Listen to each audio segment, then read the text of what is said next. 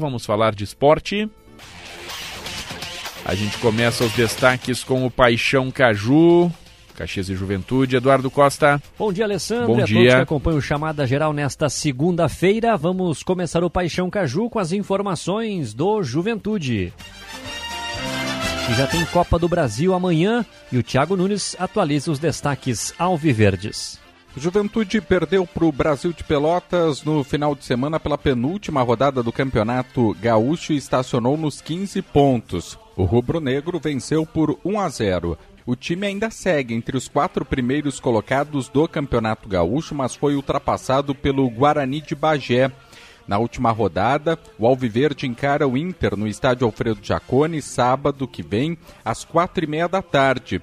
Contudo, vai precisar vencer para se firmar entre os quatro primeiros. Em caso de derrota, o Juventude pode terminar a primeira fase em até oitavo lugar. Tudo vai depender dos resultados paralelos. Porém, agora a equipe tira de foco o Campeonato Gaúcho e está 100% ligada na Copa do Brasil. A delegação chegou na madrugada desta segunda-feira a Juazeiro do Norte, que fica a 2 horas e 30 minutos de Iguatu, local da partida de amanhã pela Copa do Brasil. Às 20 horas, o Alviverde entra em campo diante do Iguatu, no estádio Morenão. Juventude joga pelo empate fora de casa para avançar de fase à Copa do Brasil. Pelo jogo único, Juventude já recebeu 1 milhão 470 mil reais. Se avançar, entrará no cofre do clube mais 1 milhão 785 mil reais. Valeu, Thiago. Mais detalhes no Pioneiro em GZH. Agora, as informações do Caxias.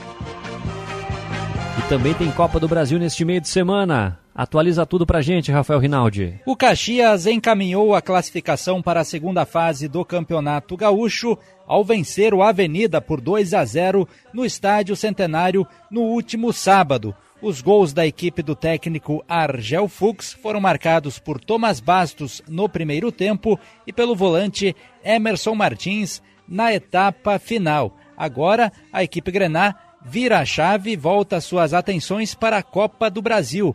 Na quarta-feira, o time enfrenta a portuguesa Santista fora de casa, precisando de pelo menos um empate para avançar à segunda fase da competição nacional. A grande preocupação na equipe é quanto à situação do zagueiro Jean-Pierre, titular e destaque no empate no Clássico Caju e na vitória sobre o Avenida, o jogador deixou a partida de sábado no intervalo após sofrer uma pancada na perna. Ele será reavaliado hoje à tarde na reapresentação dos atletas no Estádio Centenário. No mais, o time deve manter a formação com a presença de três homens de marcação no meio de campo, que deu certo tanto no empate com o Juventude como na vitória sobre a equipe de Santa Cruz do Sul. Tendo o técnico Argel à disposição, os centroavantes Álvaro e Joel Pantera para mudar o cenário no decorrer do jogo. Mas o meio-atacante Augusto Galvão e o lateral esquerdo Peu terão que cumprir suspensão